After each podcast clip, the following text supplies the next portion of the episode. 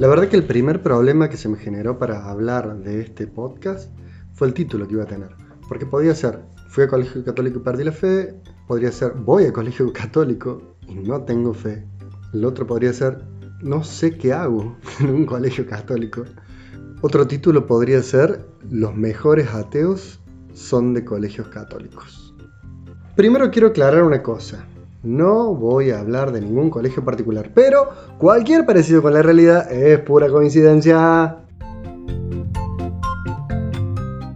Mucha gente grande, cuando viene a confesarse o viene a charlar después de mucho tiempo, que no se acerca a charlar con un sacerdote, se escuchan frases como esta, padre, yo fui a colegio de monjas, pero, o yo iba a colegio de curas y me secaron la cabeza, entonces no volví más porque me cansé. ¿Cuál es el problema que aparece en esa gente cuando vienen con esta frase? Y que también muchos jóvenes de hoy la siguen diciendo. El gran problema es el fariseísmo escolar, que eh, tiene varios aspectos. El primero que yo le veo es la deshumanización de la institución. Vos sabés que me puse a, leer testimonios de youtubers que habían hecho sobre este tema. Eh, leí uno de María Zanahoria, eh, leí, escuché en realidad, eh, uno que decía, fui a un colegio de monjas. ¿Qué cuenta en su experiencia? Que era niña, se orinó y no la trataron con humanidad, no la acompañaron como necesitaba. Y cuenta otra, otra ocasión en la que su hermano se quebró y no lo dejaron que ella se quedara al lado acompañándola, la obligaron a volver a clases. ¿Cuál es la queja de esta mujer? Es que no la trataron con humanidad. Había una monja ese que le decía, a esta youtuber que no llegaría a hacer nada en la vida. Después eh, vi otra, otra youtuber, Lady Kerry, que decía escuela católica, monjas e hipócritas, mi peor experiencia. Y hablaba esto, de la doble moral de las personas religiosas, cómo predicamos una cosa con la palabra, pero en las acciones hacemos otra. Después también eh, escuché otra youtuber, eh, Alejandra Campollo. Dicen que te juzgan por todo y habla de algo, de un tema muy, muy importante que merecería un podcast entero, es la culpabilidad incrustada en la vivencia de la sexualidad. Como que todo lo sexual es culpa. Bueno, estas tres eh, youtubers que escuché y que vi eh, son gente que ha ido al colegio mm, por lo menos hace cinco años para atrás. Ojalá algunas experiencias de esas hayan cambiado, ¿no? Pero pero es común ver eh, jóvenes que se quejan en nuestras instituciones eh, católicas por esto, por estas mismas cosas. Otra cosa de las que se quejan mucho es cuando las cosas de espiritualidad, las cuestiones que tienen que ver con la espiritualidad, son lentas, horribles, que te dan ganas de dormir, que te aburren. Muchos me, por ahí me dijeron la misa, tan temprano, a las 8 de la mañana, ¿para qué? ¿O para qué formarnos? Eh, ¿Para qué formarnos y estar rezando y escuchar a alguien que habla y me hace dormir? Eso pierde la capacidad de hacer oración. Eh, ¿Cómo alguien va a poder celebrar una misa si el que celebra está medio dormido, el cura, o, todos los chicos están medio cansados? Eh, al final no estamos celebrando a la alegría del que venció la muerte, no estamos celebrando a Jesús. Por eso la clave, me parece, es esto. Fariseísmo escolar. Proclamamos algo que no podemos ni siquiera vivir, pero se lo obligamos a vivir a los jóvenes.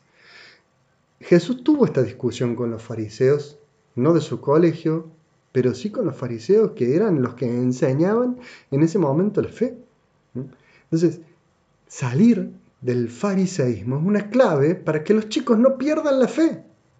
Seguramente que si los fundadores de las congregaciones que hoy tienen colegios, o el mismo Jesús, que es el fundador de nuestra iglesia, se acercara a nuestros colegios, ¿cómo los evaluaría? ¿Qué nos preguntaría?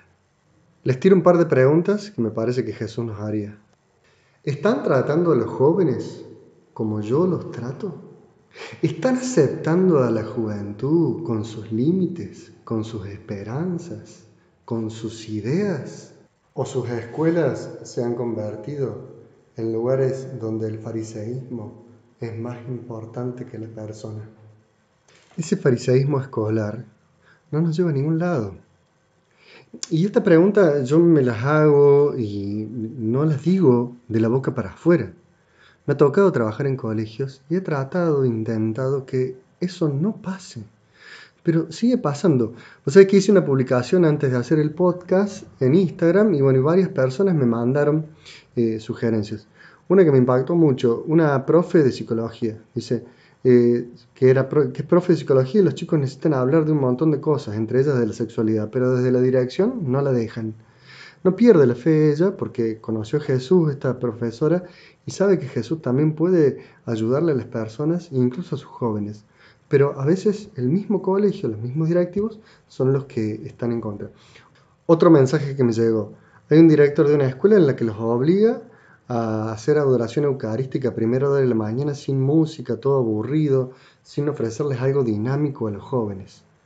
Y no está abierto a los cambios. Esos son directores que hoy en día están en función en nuestras escuelas. No se saben adaptar a los tiempos de la juventud. Estos son mensajes que me llegaron. Leo otro. Cuando yo iba al colegio católico, terminé sin creer en Dios ni en María. Después lo descubrí en otro lado de la iglesia. Hay otro mensaje que dice que fue al colegio católico y por malas enseñanzas no conoció a Dios, pero después lo terminó de conocer a Dios fuera del colegio. Otro mensaje que me llegó. Una de mis amigas se hizo atea porque según ella las monjas eran las que más lo discriminaban y las más malas del colegio. Hay muchos mensajes que me llegaron que están muy interesantes. Me parece que el denominador común es este fariseísmo escolar. Hay muchas escuelas que no están en este fariseísmo escolar. Conozco muchísimas. De hecho, hace unos días me llamó una periodista de acá, Córdoba, preguntándome porque quería inscribir a su hijo y quería un lugar donde no le secaran la cabeza a su hijo, pero le enseñaran de la fe. Mirá vos, ¿no?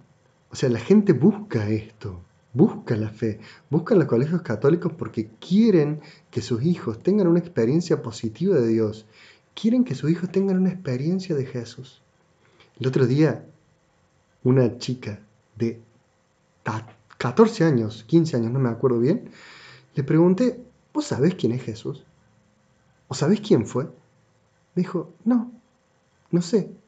¿Y de cuándo venía este colegio? Desde salita de 5, me dice. O sea, hace desde sala de 5 que viene a ese colegio y no conoce quién es Jesús. Entonces le dije, bueno, mira, ponete a investigar, le digo, ponete a investigar sobre el Jesús histórico en internet, fíjate si existió o no. Y lo buscamos ahí en vivo en Google, investigación histórica de Jesús, y aparecían un montón de páginas interesantísimas, hasta del National Geographic, que hablaban de la existencia de Jesús. Bueno, para ir cerrando, me parece que el fariseísmo escolar no va más. Hay que librarnos de eso y hay muchos colegios, insisto, que se han librado de eso y están en un camino. El camino de hacer experimentar a Jesús. Jesús no se conoce por teoría, sino que se experimenta.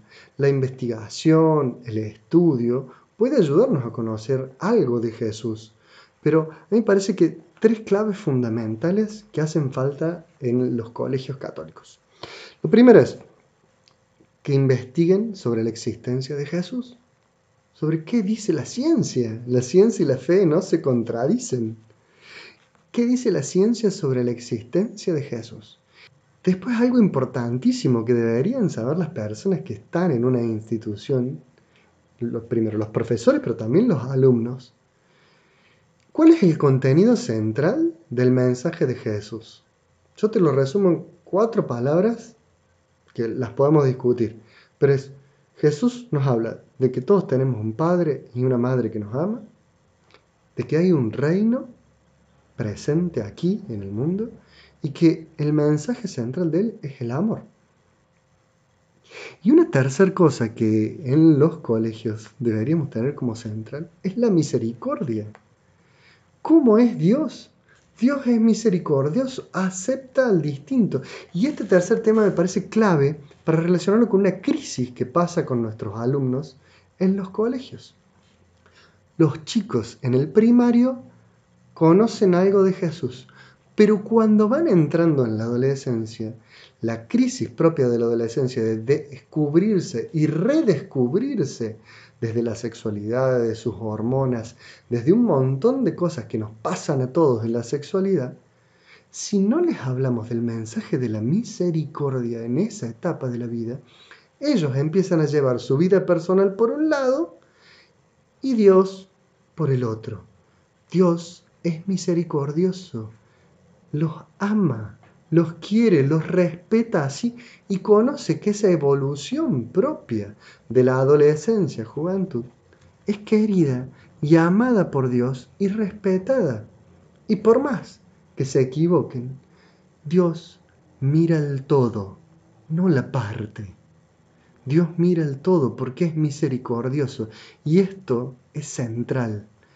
Muchas veces la palabra misericordia se habla con la boca, pero no se ve en las clases de los colegios, no se ve en las prácticas, no se ve en un montón de cuestiones administrativas de nuestros colegios. Por eso los jóvenes a veces terminan queriéndose ir de nuestros colegios o perdiendo la fe en nuestros colegios. No hace falta que pierdan la fe. Hace falta que les hablemos de la misericordia, que les hablemos del mensaje central de Jesús que Dios es Padre, que Dios nos quiere como una madre, que el reino es algo que podemos vivir en lo concreto de nuestras vidas, haciendo acciones por los demás, y que el amor se vive en lo concreto, y sobre todo que somos amados por un Jesús que es humano como nosotros. No nos deshumanicemos, no caigamos en el fariseísmo escolar.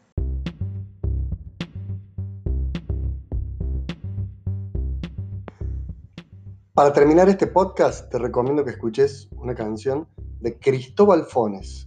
Tu modo se llama la canción. Seguramente algunos lo conocen. Los que no lo conozcan lo buscan en Spotify. Cristóbal Fones, Tu modo. Esa canción, esa letra, habla de lo que yo creo que en el fondo desea un joven de un colegio católico, lo que desea una familia cuando manda a un joven a un colegio católico. Que lo traten así, de un modo humano y que puedan sentirse tratados así, con el modo de Jesús. Bueno, si te gustó este podcast, compartilo, lo puedes compartir desde Spotify o desde las ocho plataformas más donde se comparte este podcast. Eh, lo compartís. Si estás en Spotify, apretas seguir a la cuenta de Cura Sin Filtro y ahí te va a aparecer cuando aparezca un nuevo episodio. Y si no te gustó, no digas nada no lo compartas. Listo, nos vemos. Te dejo con una señora que habla en inglés y que no sé qué dice. Chao. Este fue otro episodio más de Cura sin filtro.